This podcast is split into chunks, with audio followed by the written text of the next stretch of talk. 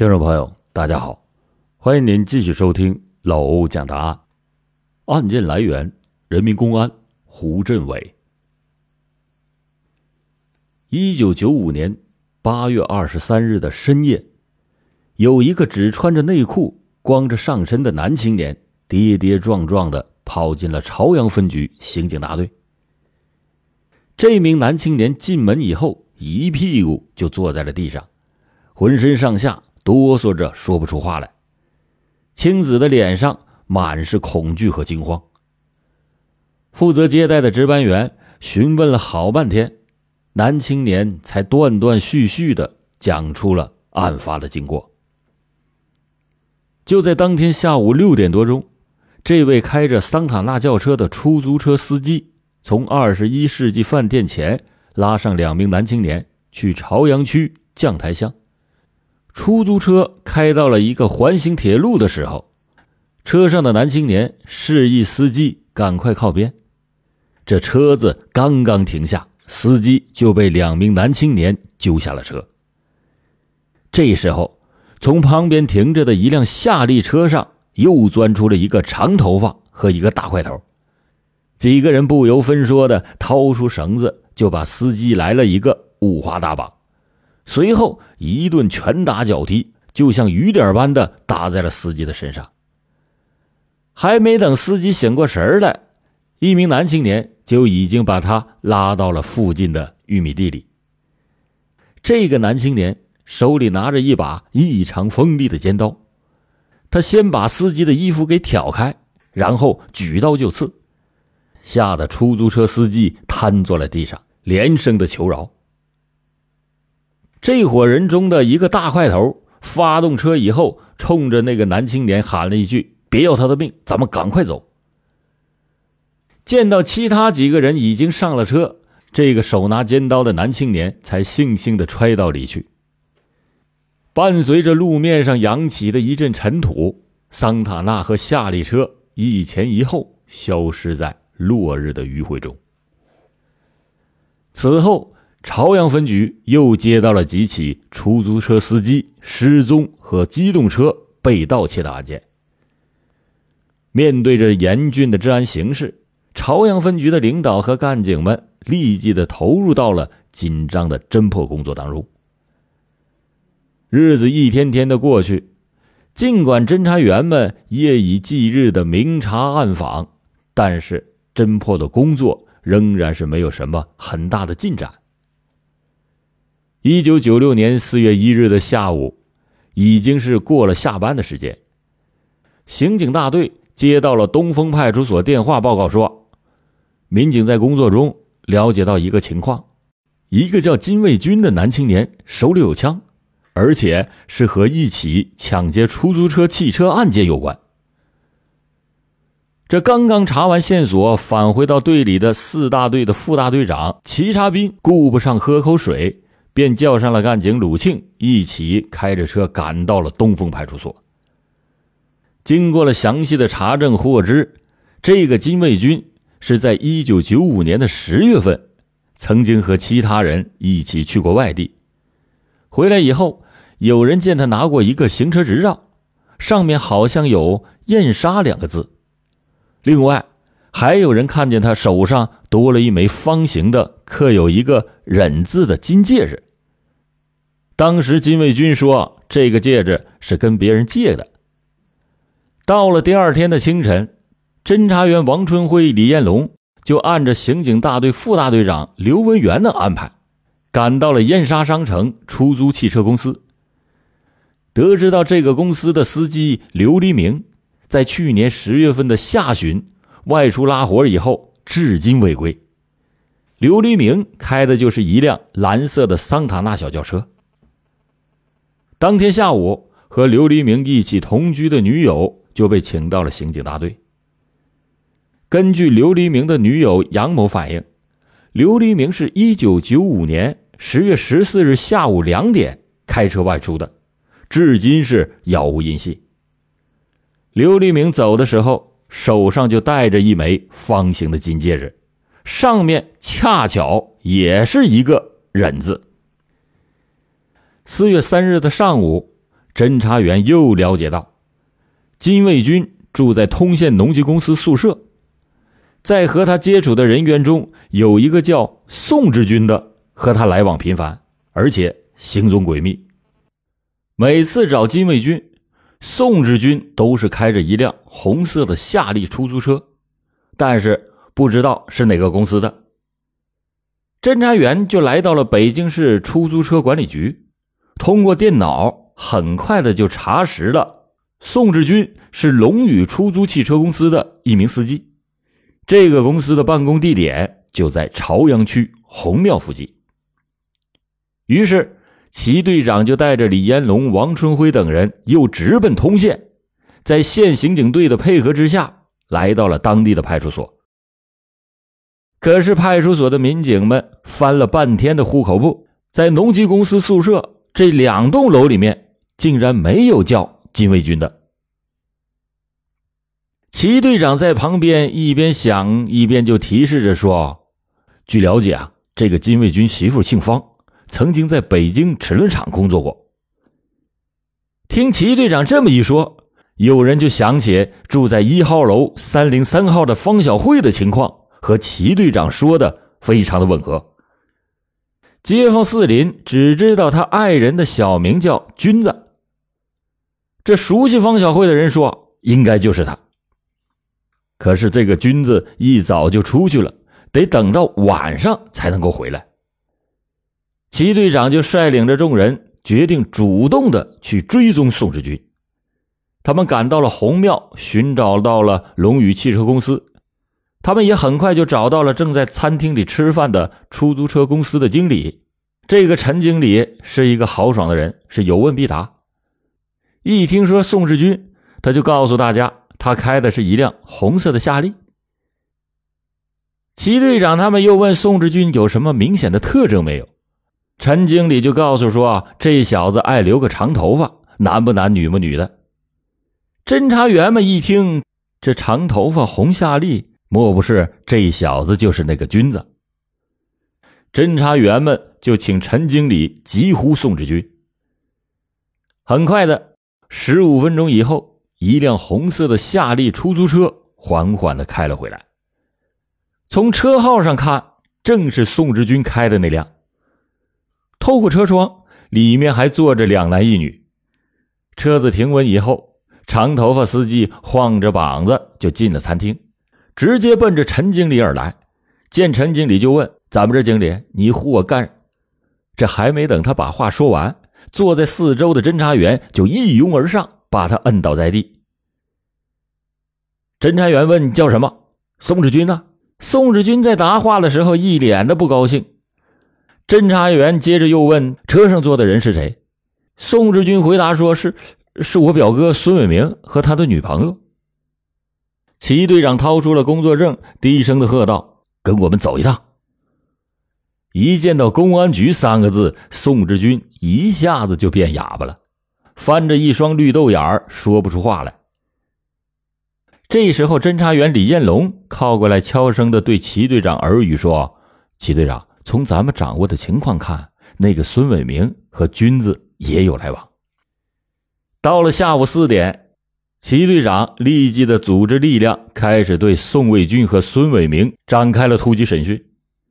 艰难的较量开始了。这两个人好像是商量好了似的，光是大呼冤枉，百般的抵赖，继而呢又一句话不说。一直在旁边察言观色的齐队长见时机已到，拍案而起。齐队长的断喝一下子打乱了宋志军的心理防线。接着话锋一转，问：“你认识君子吗？”宋志军的心里咯噔一下。君子，对你跟君子干过什么事宋志军看齐队长提起了君子，顿时的吓出了一身冷汗。他知道这些人已经是掌握了君子的事儿自己已经是拖不过去了。于是他就耷拉着脑袋，交代了去年夏天。和君子、龚许仓、张张等人在将台环铁抢劫出租车的犯罪经过。闻讯赶过来的王副局长说：“继续的深挖，从这些人作案的手段上来看，绝对不仅仅这一次。”果不其然，又经过一番艰苦的较量，这宋孙二人精神防线是彻底的崩溃。随着宋志军、孙伟明的供述，一起起骇人听闻的凶杀案曝光于世。一九九五年九月二十三日傍晚，宋志军、孙伟明伙同张张、龚许仓等人来到昆仑饭店的东侧。张张、龚许仓很快的就拦住了一辆红色的桑塔纳，撒谎说要去河北省怀来县接人，并且表示可以多给些车费。司机张某见天色已晚，打车的人又都是年轻的小伙子，他就犹豫不决。这时候，孙伟明见状，赶忙的迎上去说：“哥们儿，我们刚才打了一辆夏利，但是怕回来坐不下，才打了两辆车。”见这位张司机还是不放心，宋志军便凑过去附和着说：“大哥，走吧，这趟活不错，明天上午咱们就回来了。”听宋志军这么一说，张某的心里就踏实了许多，他也就顾不及再多想，一踩油门便跟着宋志军上路了。他怎么也想不到，自己的同行原来是一条恶狼。当夜里十一点多的时候。两辆车开进了位于怀来县北侧的一个果园，前面已经没有了路。宋志军和孙伟明先下了车，假装看路。这不明真相的张某见宋志军迷了路，也就跟着下了车。龚许仓、张张二人紧随其后。此时四周是万籁俱寂，一片漆黑。突然。龚许仓迅速的掏出了一根尼龙绳，猛地就套住了张某脖子，拼命的往后背。宋志军等人急忙的上前攥住了张某的手脚，活活的把他给勒死。随后，龚许仓又把张某的尸体拖进不远处的玉米地里。干掉了司机张某以后，几个人开车直接奔着张家口市。通过一个叫欧阳毅的。把桑塔纳轿车以五万元的低价抛售出去。十月十七日的傍晚，宋志军、孙伟明伙同军子、龚许仓等人又窜到了农展馆附近，又以同样的手段打了一辆蓝色的桑塔纳，又谎称说要去天津，在途经茶店农场附近的时候，把司机刘某又残忍的杀死，并且抛尸水塘里。然后又把桑塔纳低价的销往到张家口。另外，宋志军、孙伟明还供认了自一九九六年三月以来，伙同岳喜才等人在本市盗窃五辆二零二零 S 吉普车的全部犯罪事实。四月四日的晚上十点，刑警大队的院子里是灯火通明。忽然，值班室的电话铃声骤然的响起。值班员小崔刚拿起话筒，就传来了对方急促的声音：“说，刑警队吧，军子回来了。”还没等小崔说话，对方的电话就给挂断了。这回来的正是时候啊！文员，你带队马上出发，注意啊，这个军子可能有枪，要速战速决。刘大队长抄起了桌子上的五四手枪，急步的走出了会议室。刘大队长一声令下，上车。此时，守候在旁边的齐队长鲁庆、王春辉等人飞身的跳进了吉普车里，随同作战的十几名全副武装的防暴队员早已经端坐在面包车里严阵以待。所有的车子都悄无声息的停在了农机公司宿舍的外边。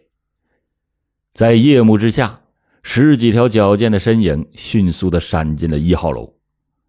楼道里没有灯，黑的是伸手不见五指。为了防止军子狗急跳墙伤及到干警，刘大队长是身先士卒，让其他人都留在二层，叫上了齐队长，跟他一起来到了三零三号。一切布置妥当以后，齐队长敲响了君子家的防盗门。很快，屋子里传出了一个男人的喊声：“谁呀？”刘大队长非常机智的回了一句：“二哥。”里边的男人听完之后，显得非常小心的说道：“我听不出来你的声音呐。”刘大队长就像熟人似的催促道：“你过来，赶快开门吧。”这握枪的手却一直的插在裤兜里。忽然，这屋里面好像就没有了声音，楼道里面也是静得出奇，气氛紧张的是让人窒息。刘大队长和齐队长就紧贴在门的两侧，做好了应付一切突发情况的准备。就这样，安静的过了大概能有七八分钟，屋里的灯亮了，一个年轻的女人踏了着鞋打开了大门，隔着防盗门扫了一眼对面的两个陌生的面孔，非常疑惑的说：“我不认识你们啊！”“哎呀，你就赶快开门吧，君子认识。”刘大队长就故意显示的有些不耐烦。年轻女人听对方的口气，好像是跟君子很熟悉的样子，也就不好再问什么，犹犹豫豫的就打开了防盗门。这说时迟，那时快，就在年轻女人拉开防盗门的一刹那，刘大队长顺手掏出枪，和齐队长几乎是同时冲进了屋里。转瞬之间，黑洞洞的枪口已经指向了躺在床上的君子。别动！动我就开枪了。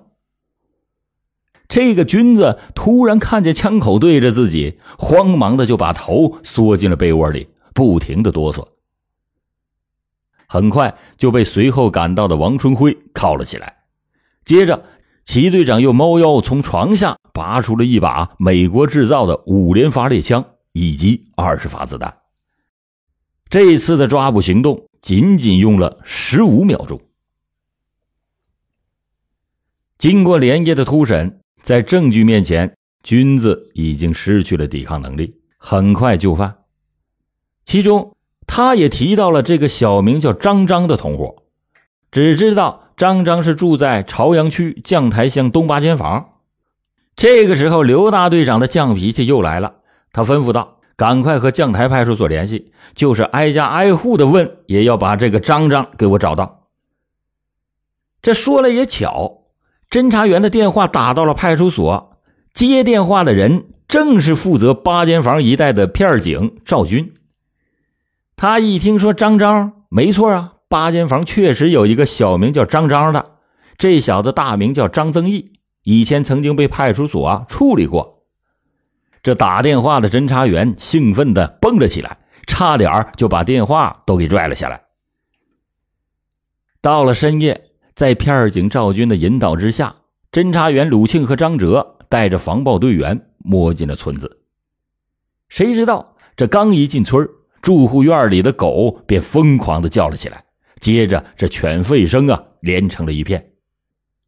仗着片警赵军是人地两熟的基本功，鲁庆一行人也不多时就赶到了张张家。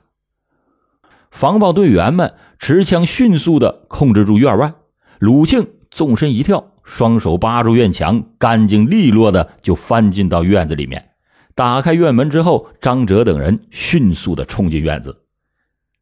一行人来到屋前，张张此时正心神不安的往外窥视。